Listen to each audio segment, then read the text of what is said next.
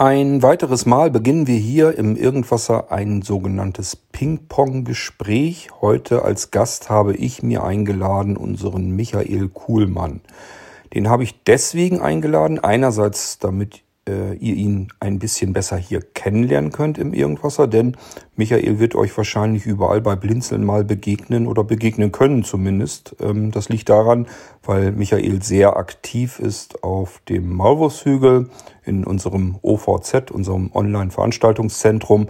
Aber Michael gehört eben auch zu unserem Technikteam. Das heißt, wenn ihr irgendwelche Support-Anfragen, irgendwelche technischen Anfragen habt an Blinzeln oder Interviewanfragen oder was alles so an Anfragen aufkommen kann, kann es euch sehr gut und sehr wohl passieren, dass ihr äh, eine Antwort von Michael bekommt. Und ich habe mir gedacht, es schadet sicherlich nichts, wenn Michael sich hier im Ping-Pong-Gespräch auch mal persönlich vorstellt.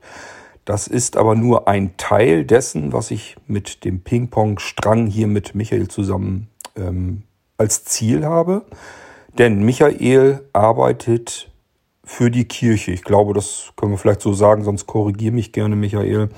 Und ähm, ich habe mir so ein bisschen überlegt, ob ich mich mit Michael einfach über die Kirche mal ein wenig unterhalten kann, aus einer anderen Perspektive. Denn was mich zumindest betrifft, ich bin so dieser äh, typische evangelische ähm, Kirchenangehörige, der vielleicht alle Jubeljahre mal zum Weihnachtsgottesdienst noch geht und ansonsten ja mit der Kirche nicht viel zu tun hat.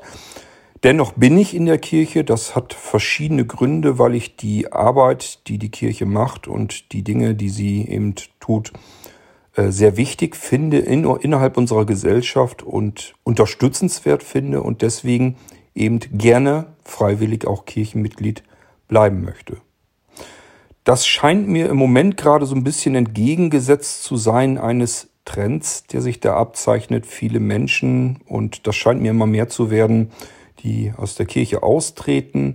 Und ich glaube, um das so ein bisschen abwägen zu können für sich. Das hat nicht allein was mit den Glauben und so weiter zu tun, sondern einfach auch ähm, einschätzen zu können, um was kümmert sich da draußen die Kirche eigentlich alles? Was kann sie für mich persönlich und für uns alle als Allgemeinheit eigentlich tun? Hat die Kirche mehr Bewandtnis als die Kirche, dort wo ich hingehe und bete oder es bleiben lasse? Mir vielleicht einen Weihnachtsgottesdienst auch nur anhöre, weil ich gerne die Musik darin höre. Ich sage ja, da sind wir so mehr in der Stellen, Stelle, an der Stelle äh, angelangt, wo ich mich befinde. Ähm, oder aber sind da Dinge, wo ich mir sage, da habe ich vorher noch gar nicht drüber nachgedacht. Und ich denke mal, bei Michael ist es vielleicht ein bisschen tiefgängiger. Ähm, er hat da ein paar mehr Erfahrungen mit der Kirche und mehr Erlebnisse und weiß einfach, dass die wirklich was Gutes tut. Deswegen würde ich mich gerne mit Michael so ein bisschen über die Kirche unterhalten. Und wir haben schon beide gesagt, eigentlich stecken wir da nicht genug in dieser Thematik drinne, als dass wir ähm, fachliche Fragen uns zutrauen, wirklich korrekt zu beantworten. Und ich habe dann zu Michael gesagt, also Michael hatte da so ein bisschen Befürchtungen oder Bedenken, sagen wir viel besser. Und ich habe gesagt, das ist eigentlich genau das, was wir tun sollten. Wir müssen uns eigentlich als zwei, in Klammern, ganz normale Menschen unterhalten über das Thema Kirche. So viel wie wir wissen, so weit wie wir kommen, so viel wie wir mit unseren eigenen Lebenserfahrungen dazu beigesteuert bekommen. Und wenn dann wirklich mal Fragen sind, wo wir sagen, das muss wirklich einer beantworten, der in der Kirche arbeitet, in, äh, in dieser Institution, ähm, dann haben wir die Möglichkeit, dadurch, dass Michael eben für die Kirche tätig ist, dass er sich dann mit einem Pfarrer unterhalten kann darüber. Oder irgendjemanden wird er da vor Ort finden können. Michael wird uns sicherlich gleich ausführlich ähm, erklären können, was er da eigentlich alles macht, auch in Bezug auf die Kirche. Michael, ich würde dich jetzt erstmal bitten, dich ähm, so ausführlich wie du möchtest, äh, dich hier vorzustellen. Das heißt, wirklich, ähm, ich versuche das mit den anderen Gästen, habe ich das hier immer probiert schon. Einfach mal so eine gedankliche Zeitreise zu machen. Von der Kindheit auf. Vielleicht erinnerst du dich noch zurück, wie deine Kindheit war, was du da so gemacht hast, wo du überhaupt geboren wurdest. Ähm, was früher so deine Hobbys waren oder womit du dich einfach früher viel und gerne beschäftigt hast. Und äh, über die Jugendzeit hinaus und dann natürlich in deinem beruflichen Werdegang.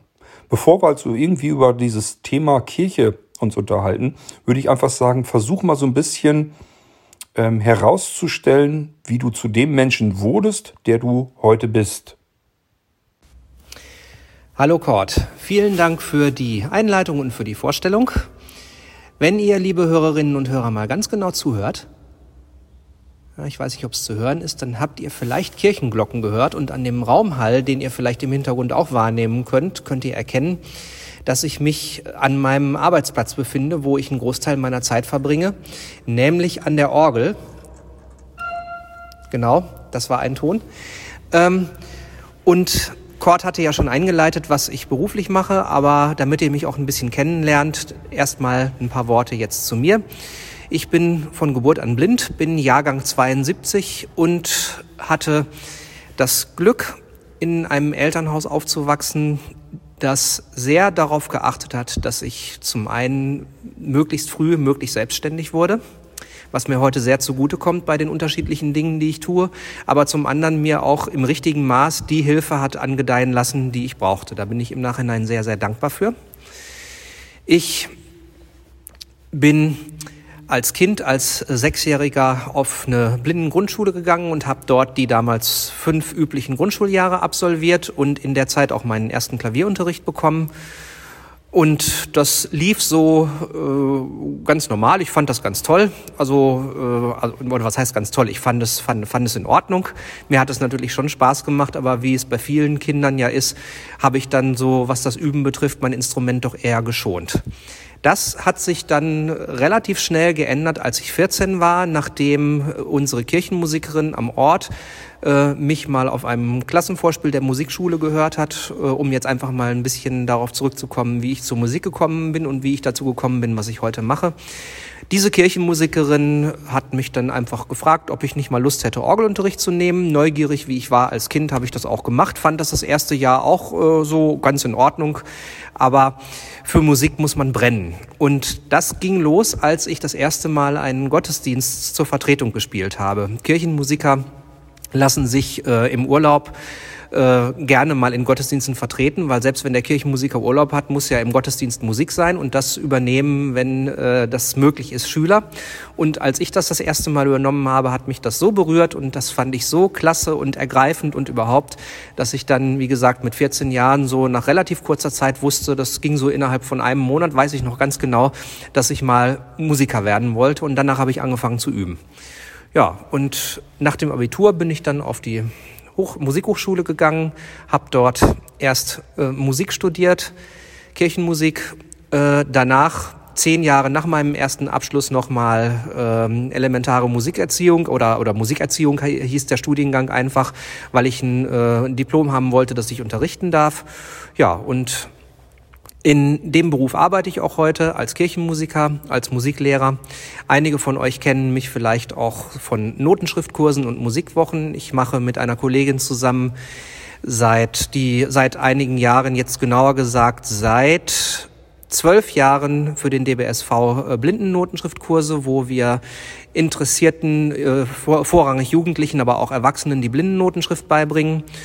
Ja, und äh, weil mir das offensichtlich immer noch nicht reicht, äh, studiere ich seit zwei Tagen noch an einer Fernhochschule, an einer äh, baden-württembergischen Online-Hochschule Tontechnik. Damit bin ich hoffentlich im Sommer fertig. Ja, und wenn ich dann noch Zeit habe, äh, dann fahre ich sehr gerne und durchaus auch äh, mal ausgiebigere Strecken Tandem.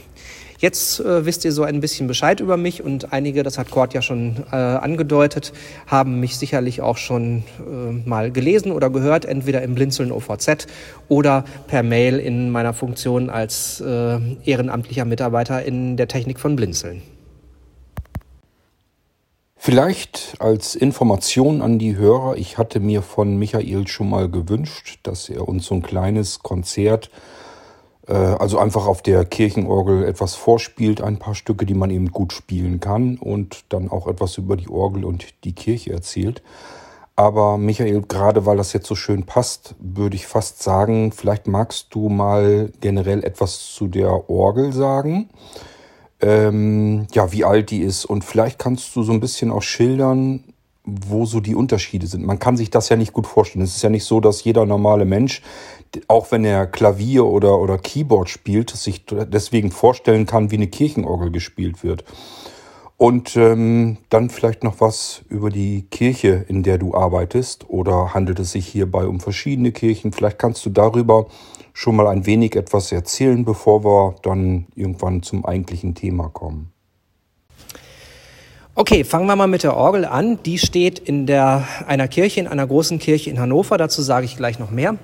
Aber die Orgel selber ist noch gar nicht so alt. Man muss dazu wissen, Kirchenorgeln können sehr alt werden. Es gibt erhaltene Kirchenorgeln, die 500, 600 Jahre alt sind und noch älter. Diese Orgel ist äh, in Anbetracht dessen vergleichsweise jung. Sie wurde 1998 gebaut und hat 30 klingende Stimmen. Ähm, das ist so, dass man auf einer Orgel ja sowohl mit den Händen als auch mit den Füßen spielt. Man hat also, wenn man auf der Orgelbank sitzt, so wie ich jetzt, äh, übereinander zwei oder drei, äh, manchmal auch vier bei ganz großen Orgeln Klaviaturen vor sich, äh, die übereinander angeordnet sind. Und auf diesen äh, Klaviaturen, bei der Orgel nennt man sie Manuale, spielt man und man spielt zusätzlich eben äh, mit den Füßen. Diese Orgel hier hat drei Manuale, es gibt kleinere Orgeln und ähm, Ihr habt sicherlich schon mal den Begriff gehört beim Orgelspielen, man zieht alle Register. Ähm, und nicht nur beim Orgelspielen, sondern das ist ja auch durchaus eine Redensart, die so allgemein äh, so in den Volksmund übergegangen ist, wenn man sagen will, derjenige gibt alles. Äh, so nach dem Motto. So, und es ist so, dass man ähm, bei der Orgel, bei einer Pfeifenorgel, man muss sich das so vorstellen, das ist, äh, woran ich hier jetzt sitze im Moment, das könnt ihr jetzt natürlich nicht sehen, aber man kann es hören am, an der Akustik der Kirche. Das ist eben der Spieltisch auf einer Orgelbank und über mir sind so zwei oder drei Meter über mir sind ganz viele große Orgelpfeifen. Und diese Orgelpfeifen funktionieren im Prinzip wie Blockflöten. Das heißt, die stehen äh, verkehrt rum. Also eine Blockflöte zeigt ja nach oben, äh, so eine Orgelpfeife zeigt nach unten. Die stehen in dem Pfeifenstock und durch ein Gebläse, was äh, in der Orgel angebracht ist, wird in diese Pfeifen äh, Luft hineingeblasen mit einem bestimmten Winddruck. Und diese Luft kommt äh, am äh, Mundstück, so nenne ich es jetzt mal, äh, bei, im, bei Organisten heißt das Aufschnitt, ähm, raus, so wie bei einer Blockflöte auch, und bricht sich und dadurch entsteht der Ton. Und äh, wenn wir mal hören, ich spiele jetzt mal. Ne? Das klingt so ein bisschen ähnlich wie eine Blockflöte. Ähm, und das funktioniert eben nach dem Prinzip, wie ich es gerade erklärt habe. Und dann gibt es noch einen anderen Pfeifentyp, das sind die sogenannten Zungen, die so ein bisschen klanglich Trompeten nachempfunden sind. Da schlägt ein kleines Metallplättchen ganz schnell eben, äh, vibriert ganz schnell ähm, durch einen Luftstrom angetrieben und schlägt auf die sogenannte Kehle und das klingt dann so.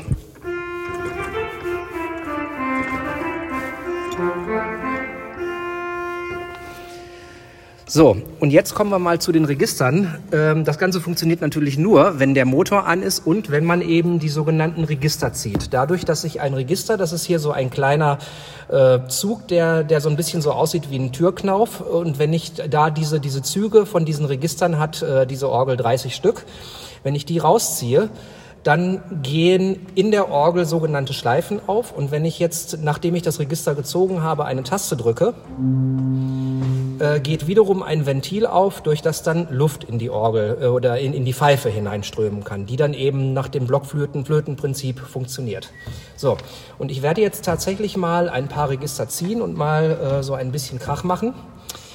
Das hört ihr im Hintergrund. Ich bin hier jetzt gerade, während ich euch das erzähle, mit beiden Händen dabei, bestimmte Register rauszuziehen. Und so ein richtig schöner, voller Orgelklang klingt zum Beispiel so.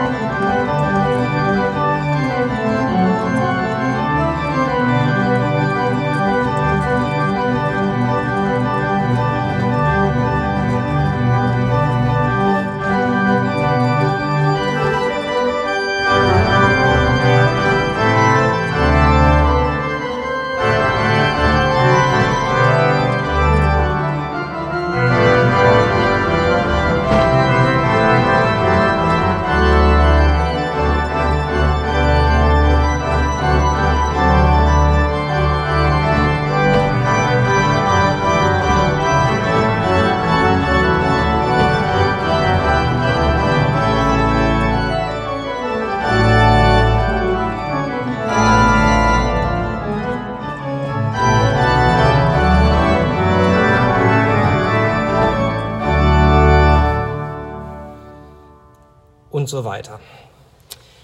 Genau, so, das Ganze, ihr habt das gehört, halt relativ lange nach und das ist hier eine relativ große Kirche, die ungefähr 300 Leute fast, äh, wenn man noch Stühle dazu stellt, können noch ein bisschen mehr äh, darin äh, Platz finden. Ich hoffe, dass das bald wieder möglich ist. Und die gehört zu meiner Kirchengemeinde in Hannover, in der ich arbeite, in der ich als Kirchenmusiker arbeite. Das ist eine äh, große diakonische Einrichtung mit mehreren Standorten, die eine Jugendhilfe äh, beherbergt, also Wohngruppen für, Jugendlichen, für Jugendliche, die zu Hause aus verschiedenen Gründen nicht äh, wohnen können und hier dann unterkommen und hier dann, wo hier dann versucht wird, sozusagen sie aufs Leben vorzubereiten. des Weiteren gibt es hier auf dem Stammgelände mehrere Seniorenheime eine Förderschule, eine Erwachsenenbildung und äh, in dieser Einrichtung, in dieser diakonischen Einrichtung bin ich Kirchenmusiker und Musiklehrer an eben der besagten Förderschule, von der ich eben gerade erzählt habe. Um nochmal kurz auf die Kirchenorgel einzugehen. Also bei mir stelle ich fest, dass das für mich ein äh, gerade in der letzten Zeit, in den letzten Jahren ein immer interessanter gewordenes Instrument ist. Erstens mag ich unheimlich gern diese Mixtur aus diesem voluminösen Klang plus die übliche Akustik der Kirche. Das gibt ein, ein ganz besonderes Erlebnis, wenn man eine Kirchenorgel hört. Ähm, und es ist allein deswegen natürlich auch etwas Besonderes, weil das ein Instrument ist, was ich eigentlich ja fast nur in der Kirche anzutreffen äh, habe. Ich wüsste jedenfalls nicht, wo ich mir sonst äh, woanders ähm, Orgelmusik anhören könnte. Ähm, mich würde mal interessieren, Michael, ob das, ob diese Besonderheit für dich auch etwas Besonderes ist und vor allem, ob es eine Besonderheit ist, auf einer Kirchenorgel zu spielen. Also da denke ich jetzt zum Beispiel drüber nach, kann sich jeder, der Klavier spielen kann und Keyboard spielen kann, kann der sich an eine Kirchenorgel setzen und zumindest etwas gut angenehm Hörbares da rausholen? Oder hat er erstmal im Prinzip gar keine Chance, weil er äh, viel mehr ähm, wissen muss, wie das, äh, wie dieses Instrument sozusagen bedient wird? Ähm, ich weiß ja, dass du zum Beispiel ganz, ganz wahnsinnig viel übst in der Kirche an dieser Kirchenorgel und ähm, könnte mir vorstellen, also für mich klingt das so, als wenn das eine besondere Herausforderung ist, dieses Instrument zu spielen. Und da würde ich gern von dir nochmal so eine Einschätzung haben, wie du das siehst. Und gibt es im Prinzip so etwas, wie soll ich denn das nennen? Gibt es so eine Art Stars unter Musikern, die Kirchenorgel spielen? Also äh, sind dir jetzt Musiker bekannt, die ähm, ganz groß geworden sind auf der Kirchenorgel und die im Prinzip durch die Lande ziehen und Konzerte geben, Kirchenorgelkonzerte? Weißt du da irgendwas dazu? Ja, also, ähm, zum einen ist es so, es ist für mich natürlich was Besonderes an der Orgel zu spielen, weil es mich einfach nach wie vor unglaublich berührt.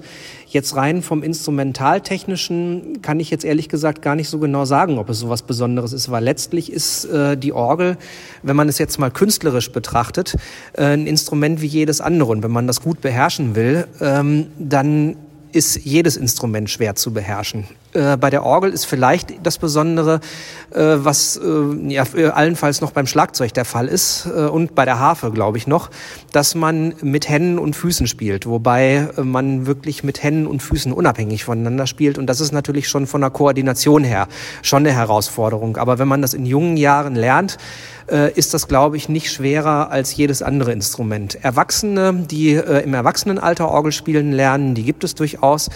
Von denen hört man tatsächlich manchmal, ich habe auch selber schon Orgelschüler gehabt, bei denen das so war, äh, dass sie eben gerade zu Anfang doch große Probleme hatten mit der Koordination von Händen und Füßen. Aber das ist eine Sache, die man lernen kann und wie gesagt, ich glaube, letzten Endes äh, ist es nicht schwerer, äh, gut Orgel zu spielen, als äh, gut Klavier zu spielen. Äh, rein jetzt von der, äh, von der, von der technischen, künstlerischen Sache her. Oder, oder nicht leichter, wie, wie auch, wie auch immer man es sehen will. Ähm, was jetzt äh, die Orgel an sich betrifft, die Besonderheit bei der Orgel ist ja, oder äh, eine der Besonderheiten, dass ich, ich kann das mal gerade vorführen, eine Taste drücken kann und es ist ganz egal ist, wie stark ich da drauf drücke. Die Lautstärke ist immer dieselbe. Also ich kann hier zum Beispiel nur ganz wenig draufdrücken, nur ganz sanft und wenn ich jetzt ein bisschen stärker drücke, wird der Ton trotzdem nicht lauter.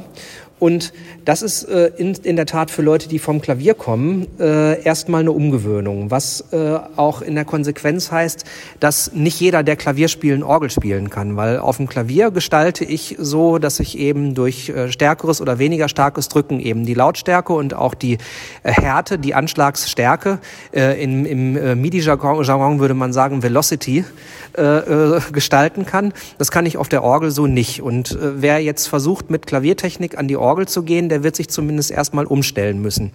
Nichtsdestoweniger ist es so, dass jemand, der eine gute Klaviertechnik hat, äh, es ähm, leicht hat oder vergleichsweise leichter hat, Orgel spielen zu lernen, weil die, die Technik und die Geläufigkeit der Finger, ähm, die durchs Klavier geschult ist, sich einfach sehr positiv, positiv aufs Orgelspielen und auf die Orgeltechnik auswirkt. Und ähm, äh, beim Keyboard ist es natürlich noch eine andere Sache, je nachdem, wie äh, gut künstlerisch man das machen will.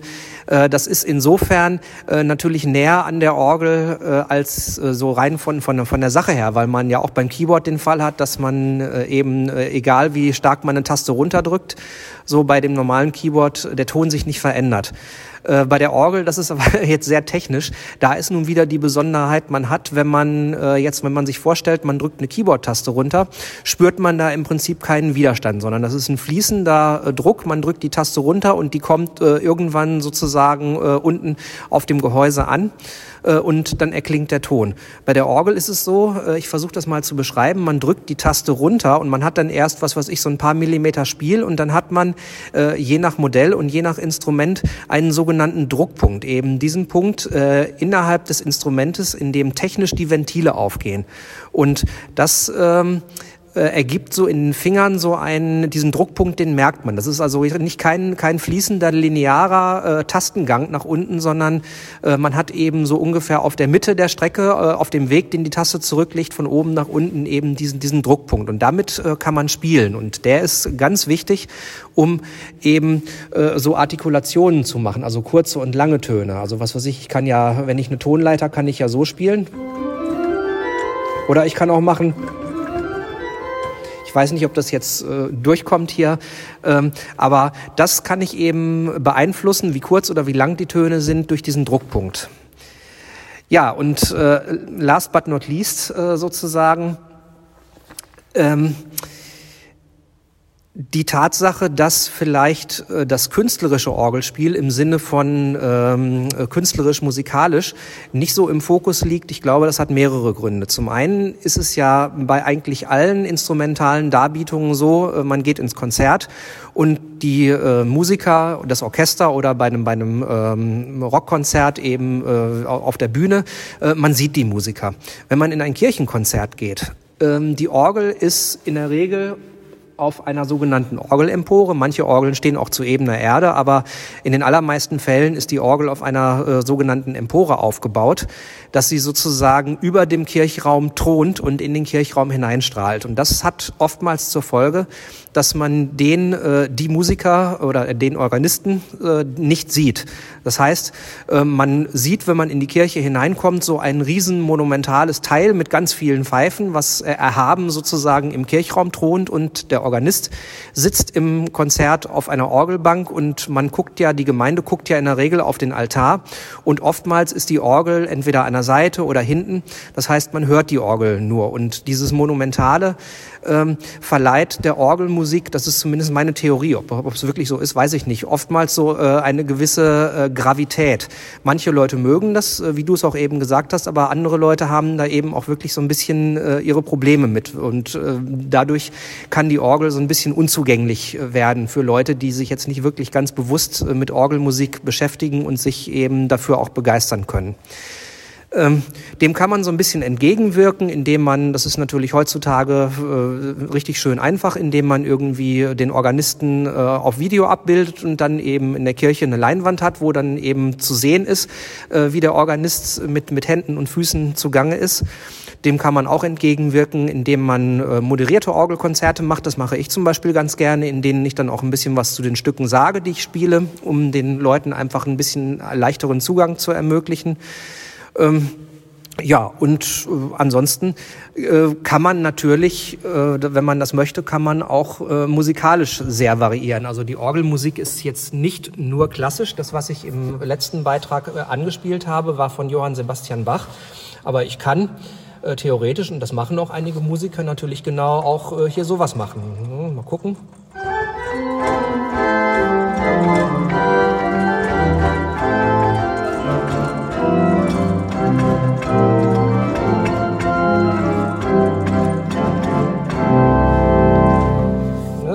Geht auch.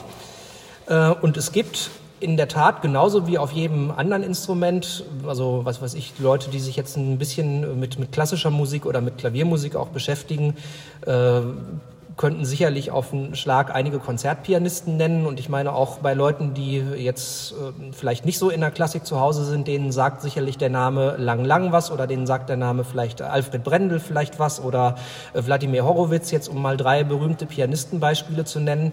Und genauso äh, gibt es auch berühmte Konzertorganisten. Die sind vielleicht nicht so im, im äh, Fokus wie jetzt Pianisten, aber auch äh, Konzertorganisten reisen durch die Welt und äh, geben in den berühmten Kirchen im Passauer Dom äh, oder äh, im Kölner Dom oder äh, in Hannover in der Marktkirche oder in äh, sonstigen berühmten Kirchen Orgelkonzerte, auch in ausländischen Kirchen oder in Notre Dame. Ja gut, in Notre Dame jetzt vielleicht nicht gerade, die muss erstmal wieder aufgebaut werden aber in, äh, sonst in berühmten Kirchen. Und auch auf der Orgel gibt es, habe ich ja vorhin schon mal erwähnt, auch wirklich äh, nicht nur Kirchenlieder, die begleitet werden im Gottesdienst, sondern wirklich auch äh, künstlerisch, wirklich äh, äh künstlerisch hochvirtuose Stücke, äh, die dann zur Konzertliteratur, zur Orgelkonzertliteratur gehören und die in Orgelkonzerten weltweit auch erklingen.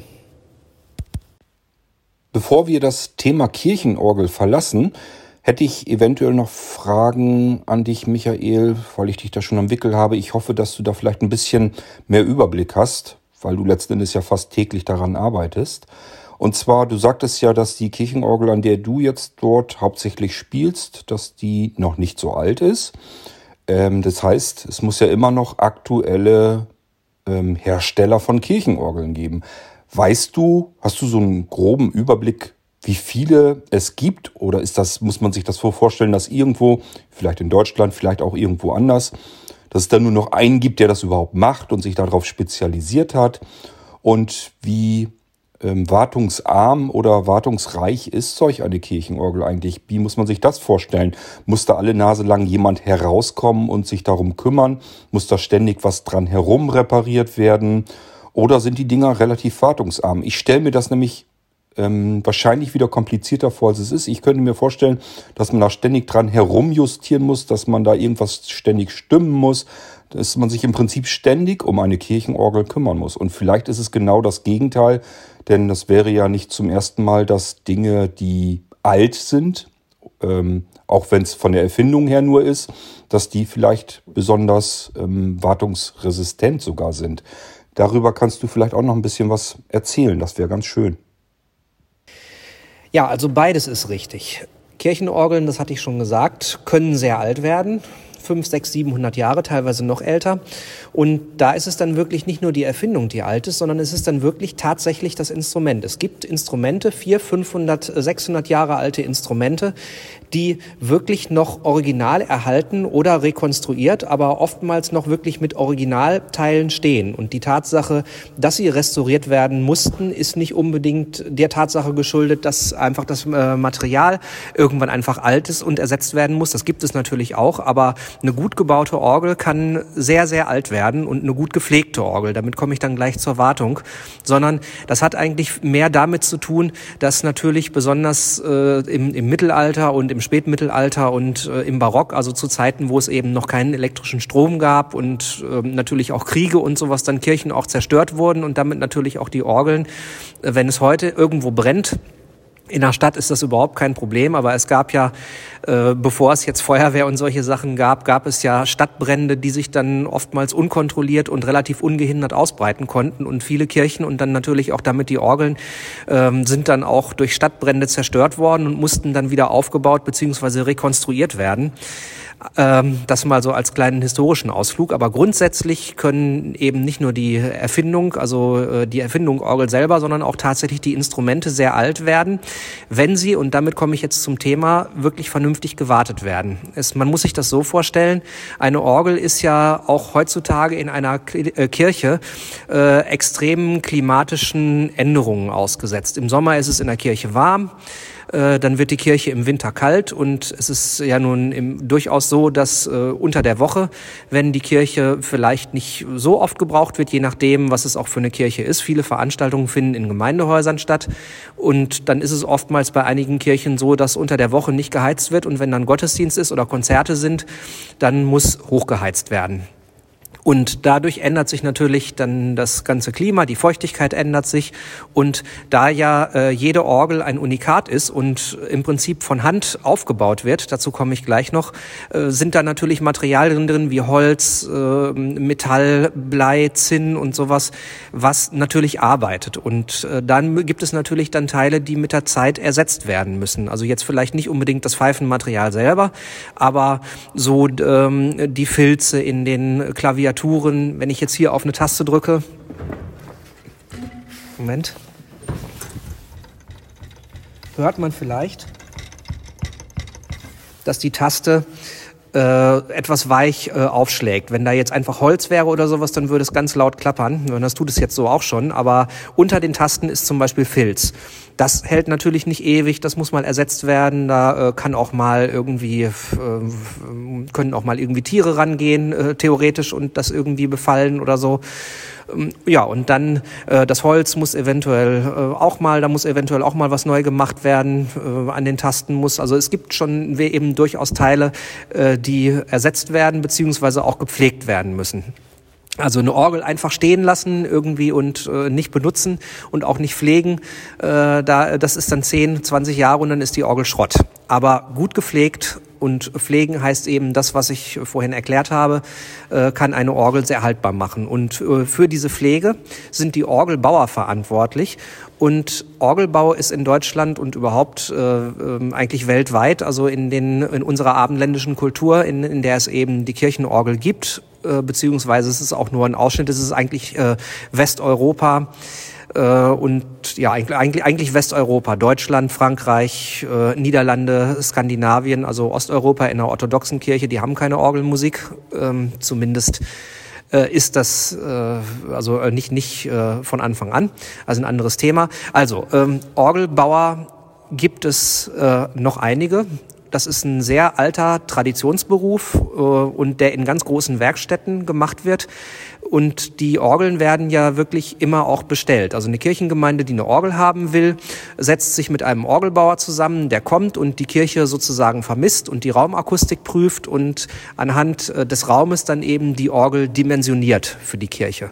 Und dann geht der Herr äh, in seiner Werkstatt, das sind oftmals, je nachdem äh, wie äh, groß die Firmen sind, äh, sind das oftmals sehr große Werkstätten, in denen Holz und Metall verarbeitet wird, baut die Orgel dort auf, weil zum Aufbauen und zum Konzeptionieren der Orgel sind Maschinen nötig, ähm, die man zum Aufbau der Orgel in der Kirche nicht unbedingt mitnehmen kann. Und wenn die Orgel dann fertig ist, äh, wird sie dann sozusagen äh, äh, zumindest teilweise wieder abgebaut und geliefert, wenn man so will, und in der Kirche wieder aufgebaut und nach dem Aufbau selber nochmal äh, an den Raum angepasst, also an die Raumakustik äh, richtig vor Ort. Das geht nur vor Ort, das kann man nicht messen, das nennt man Intonieren. Da wird dann also an den Pfeifen werden dann noch vor Ort bestimmte Arbeiten vorgenommen, damit die Orgel, was die Lautstärke betrifft und und äh, den Klang der Orgel, äh, was, was diesen Klang betrifft, dass sie dann möglichst gut zu dem Raum, also zu dem Kirchraum passt. Ja, und es gibt so an Orgelbaufirmen gibt es äh, in Deutschland, würde ich sagen, na, also um die 100 bestimmt, wenn nicht noch mehr. Ähm, Das sind Firmen ganz unterschiedlicher Größen, teilweise Ein-Mann-Betriebe oder Zwei-Mann-Betriebe, die dann nur relativ kleine Instrumente bauen können oder die dann oftmals auch davon leben, vorhandene Orgeln zu warten, zu pflegen, notfalls zu restaurieren, je nachdem.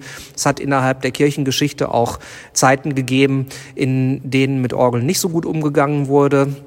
Heutzutage ist es so, dass man versucht, bei neuen Orgeln, äh, die entweder nach einem bestimmten historischen Vorbild oder nach einem bestimmten musikalischen Stil zu bauen. Es gibt für die unterschiedlichen Stilepochen, also Barock, Klassik, Romantik und sowas, gibt es bestimmte Klangideale. Äh, und dass man entweder versucht, äh, Orgeln nach bestimmten Klangidealen zu bauen, je nachdem, äh, was, was die Kirche hergibt und der Kirchraum, oder dass eben versucht wird, historische, also vorhandene Orgeln, davon gibt es in vielen Kirchen noch sehr viele, wenn in vergangenen Zeiten vielleicht nicht so gut mit denen umgegangen wurde oder vielleicht auch welche zerstört wurden durch oder, oder beschädigt wurden durch was, wurden durch was auch immer, diese Orgeln wieder zu restaurieren. Und das müssen eben wirklich Spezialfirmen Firmen, also die Orgelbauer machen. Und im Zuge der Kirchenschließungen, äh, die es gibt, äh, ist das natürlich, haben die es natürlich auch nicht leichter, aber äh, es gibt durchaus noch einige. Ich habe ehrlich gesagt wirklich nicht geahnt, dass es so viele Orgelbauer wirklich noch in Deutschland gibt. Ich könnte mir vorstellen, aber das ähm, kannst du mir dann am besten sagen, gibt es sowas wie wie im normalen Keyboard-Bereich und so weiter auch, dass es so typische Hersteller von Orgeln gibt, wo man am liebsten drauf spielt oder die den besten Ruf haben, die die höchste Qualität haben oder den besten Klang hinbekommen. Und gibt es preisliche Unterschiede? Also jetzt nicht ähm, welche Orgel man nimmt, sondern auch von den unter den Orgelbauern, dass es sozusagen sowas gibt wie ein Billighersteller. Ich hätte jetzt fast gesagt, so eine Art China-Hersteller, der irgendwie die Sachen billig in, keine Ahnung, in irgendeinem anderen Land herstellen lässt und die selber dann bloß noch irgendwie zusammenmontiert oder sowas. Also gibt es da Unterschiede, so wie man sie auf anderen Märkten auch kennt? Und kannst du äh, mal irgendwie was benennen, sozusagen, was für dich persönlich so, so der Rolls-Royce unter den ähm, Kirchenorgeln ist? Das würde mich vielleicht noch eben interessieren? Ja, also das ist jetzt auch wieder eine Frage, die nicht so einfach mit Ja oder Nein zu beantworten ist. Ich versuch's mal. Also, es gibt äh, sehr renommierte Orgelbauer, die äh, berühmte Orgeln und sehr gut klingende Orgeln gebaut haben und natürlich den Ruf haben, einfach äh, hochqualitative Instrumente zu bauen. Das ist in der Gegenwart, äh, um mal einfach ein paar Namen zu nennen, die Firma Arendt, äh, die sind hier in Norddeutschland, nur mal ich äh, als Beispiel, die sehr viele historische Orgeln, also zum Beispiel in Ostfriesland auch Orgeln restauriert haben und das also sehr, sehr klangschön äh, hinbekommen haben. Das sind also ganz tolle, wertvolle Instrumente. Es gibt dann äh, noch andere Firmen, also sehr bekannt ist zum Beispiel auch äh, der Schweizer Hersteller Goll oder Kuhn äh, oder Fleugels, die sitzen, glaube ich, irgendwo in Süddeutschland oder Jahn sitzen auch irgendwo in Süddeutschland. Äh, Kleis sitzen, glaube ich, in Bonn, haben sehr große romantisch-symphonische äh, Orgeln gebaut. Das sind jetzt alles Hersteller der Gegenwart. Ähm, äh, und jetzt komme ich zu dem Aber. Äh, es ist in der Tat so, dass es natürlich eben diese berühmten Orgelbaufirmen, die ich eben genannt habe, gibt. Ähm, zum anderen ist es aber tatsächlich auch so, dadurch, dass eben ja jede Orgel als Unikat gefertigt wird. Also man wird keine Orgel von der Stange finden, zumindest mir nicht bekannt. Äh, das bringt ja die Notwendigkeit mit sich, dass eben die Orgel wirklich jeweils an den Raum, in dem sie stehen soll, angepasst werden muss. Und es kann durchaus passieren, auch einer renommierten Firma, äh, dass äh, dieser Firma das bei dem einen oder anderen Instrument besser oder schlechter leichter gelingt. Ich habe durchaus schon Orgeln kennengelernt, die von äh, großen, renommierten Firmen gebaut worden sind und die äh, gemessen an den Möglichkeiten, an den klanglichen Möglichkeiten, die es gegeben hätte, äh, nicht ideal geworden sind oder wo es misslungen ist, die entsprechend an den Raum anzupassen. Ähm, und auch andersrum geht es, es gibt äh, unbekannte Firmen oder auch kleinere Orgelfirmen, die in äh, bestimmten Kirchen es ganz fantastisch hinbekommen haben, also auch ganz äh, mechanisch wertvoll und klanglich wertvoll es hinbekommen haben, Orgeln zu bauen. Ich kann an dieser Stelle mit einem gewissen Stolz sagen, dass die Orgel in der Kirche hier, wo ich arbeite, ein so ein Beispiel ist. Die Firma, die diese Orgel Mitte der 90er Jahre gebaut hat, ist eine relativ kleine Firma hier aus der Gifhorner Ecke die jetzt, ich sag mal, auf dem äh, nationalen Orgelbaumarkt jetzt keinen äh, keinen großen Bekanntheitsgrad hat, die es aber sehr schön hinbekommen haben, eine klanglich sehr lebendige Orgel zu bauen und auch eine mechanisch gute Orgel. Natürlich hat auch diese Orgel Schwächen und es gibt auch äh, Dinge, die ich gerne anders hätte, aber im Großen und Ganzen bin ich klanglich mit dieser Orgel wirklich sehr zufrieden. Äh, und die gleiche Firma hat äh, in einer anderen Kirche eine Orgel gebaut, die wirklich absolut misslungen war. Äh, wenn ich richtig informiert bin, mussten sie diese Orgel wieder abbauen, was natürlich für einen Orgelbauhersteller eine echte Katastrophe ist. Also insofern ja, es gibt renommierte Orgelbaufirmen und Orgelbaufirmen mit einem sehr guten Ruf, aber es gibt eben auch genauso äh, unbekanntere Orgelbaufirmen, die äh, es schaffen, sehr gute Instrumente zu bauen und eben äh, renommierte Firmen, die dann wirklich auch mal daneben greifen. Äh, ob es jetzt so wie, ähm, äh, was du angesprochen hattest, äh, äh China-Ware oder sowas äh, gibt, die in äh, anderen Ländern äh, produzieren lassen und die dann nur noch zusammenbauen, das weiß ich ehrlich gesagt nicht. Äh, es, ich würde nicht sagen, dass es unmöglich ist, weil es ist technisch wahrscheinlich schon irgendwie machbar. Ich kann es mir aber ehrlich gesagt nicht vorstellen. Ich hatte ja schon ein paar Mal gesagt, Orgeln werden an den Raum, wo sie stehen sollen, angepasst. Und es ist immer wirklich ein direkter Kontakt beim äh, Bau einer neuen Orgel zwischen Orgelbauer und Kirchengemeinden, wo sich der Orgelbauer eben ganz genau den Raum anguckt, äh, zusammen mit dem Orgelsachverständigen. Es gibt in jeder Landeskirche einen Orgelsachverständigen, der die Orgel hinterher auch abnimmt, sozusagen, äh, und äh, genehmigt, um es mal äh, so auszudrücken. Und da es eben immer wirklich eine, eine Einzelanfertigung ist, kann ich mir äh, wirklich so Orgeln von der Stange eigentlich nicht vorstellen, wobei ich äh, eben das, wie gesagt, nicht so genau weiß. Ähm, was es hingegen sehr wohl gibt, es äh, sind ja in den letzten zehn Jahren leider wirklich auch Kirchen geschlossen worden oder es werden immer noch Kirchen geschlossen beziehungsweise umgewidmet und die Orgeln, die in diesen Kirchen gestanden haben, wenn die Kirchen dann zu anderen Zwecken benutzt werden, die Orgeln müssen ja irgendwo hin. Und es gibt mittlerweile durchaus einen Gebrauchtwarenmarkt äh, für Orgeln, also wo, dass man dann irgendwie äh, Orgeln aus, aus Kirchen, die geschlossen worden sind, dass die dann zum Verkauf stehen und dann in irgendwelchen anderen Kirchen, die jetzt eine Orgel brauchen und vielleicht nicht das Geld haben, sich jetzt eine neue Orgel zu kaufen, dann dort aufgebaut werden. Und da kommt dann natürlich auch wieder ein Orgelbauer ins Spiel, weil die Orgel natürlich fachkundig abgebaut werden muss, äh, fachkundig transportiert werden muss und genauso fachkundig dann eben an ihrem neuen Bestimmungsort wieder aufgebaut und an den Raum angepasst werden muss. Michael, ich hätte ja gar nicht gedacht, dass allein das Orgelthema so viel Inhalt schon hergibt. Ähm, mir ist es noch so ein bisschen was eingefallen. Und zwar Hast du zufällig äh, eine Ahnung darüber, bevor es in den Kirchen Strom gab? Da wurde doch, glaube ich, ein Blasebalg benutzt. Musste der Organist den auch noch mit bedienen oder waren dann mehrere Leute sozusagen, die dann dafür gesorgt haben, dass früher die Orgel spielen konnte in der Kirche? Und was mich noch interessieren würde, vielleicht hast du da ja schon mal irgendwo grob was drüber gehört, wie teuer ist solch eine Kirchenorgel eigentlich? Weißt du da zufällig was drüber? Also, was äh, so den Antrieb der Orgeln betrifft, da war es früher tatsächlich so, dass der Blasebalg natürlich eben nicht mit Strom, sondern per Manpower betätigt werden musste. Und das lief so ab, das gibt's auch in vielen historischen Orgeln noch zu bestaunen. Ähm, da gab es einen sogenannten Kalkantenbalg oder eine Kalkantenanlage. Ähm, da hatte man zwei Balken wo man sich jeweils draufstellte mit beiden Füßen und äh, so ein bisschen entfernt wie an so einer Sprossenwand sich eben analog zu den Füßen mit den Händen oben festhielt und dann musste man durch Gewichtsverlagerung und äh, je nach Blasebalg auch äh, mit mehr oder weniger großem Krafteinsatz dann durch Treten äh, diese Blasebälge bedienen, dass der Organist spielen konnte. Und das machten dann, äh, weil der Organist es ja nicht gleichzeitig machen kann, das machten dann in der Regel irgendwie Hilfskräfte, Schüler äh, oder sowas. Und wenn man man bedenkt, dass Gottesdienste durchaus äh, zu früheren Zeiten auch mal länger dauern konnten, irgendwie als eine Stunde. Zum Beispiel, wenn irgendwelche Kantaten zu hohen Festen aufgeführt wurden, dann dauerte das auch gerne mal zwei Stunden.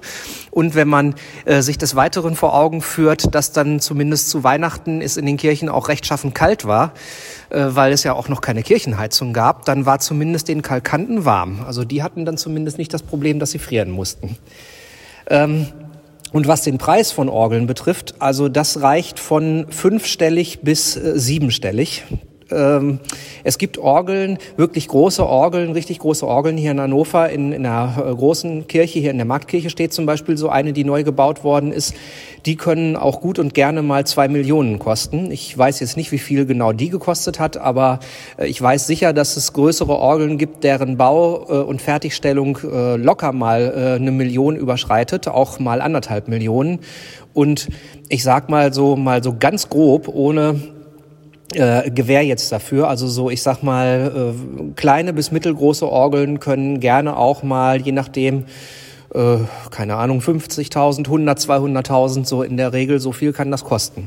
Aber wenn man bedenkt, dass eine Orgel ein paar hundert Jahre halten kann, äh, wenn man sie vernünftig pflegt, gut, die Pflege ist dann natürlich auch nicht umsonst, aber das hält sich, wenn die Orgel gut gebaut ist, dann doch in Grenzen. Dann, äh, und wenn man des Weiteren bedenkt, dass die Orgeln natürlich äh, handgefertigt werden und nicht von der Stange, äh, und dass so ein Orgelbauprozess, also vom, von der Planung bis zur Fertigstellung ungefähr ein Jahr dauert, beinhaltet Raumplanung, beinhaltet Herstellen der Materialien. Die Pfeifen äh, müssen gegossen werden, beziehungsweise wenn sie aus Holz sind, muss, müssen, sie, müssen sie eben wirklich äh, von der Pike auf äh, hergestellt werden. Und wie gesagt, von der Planung bis äh, zur Fertigstellung kann das gut und gerne mindestens ein Jahr dauern. Oftmals dauert es länger, anderthalb, zwei Jahre, äh, manchmal noch länger.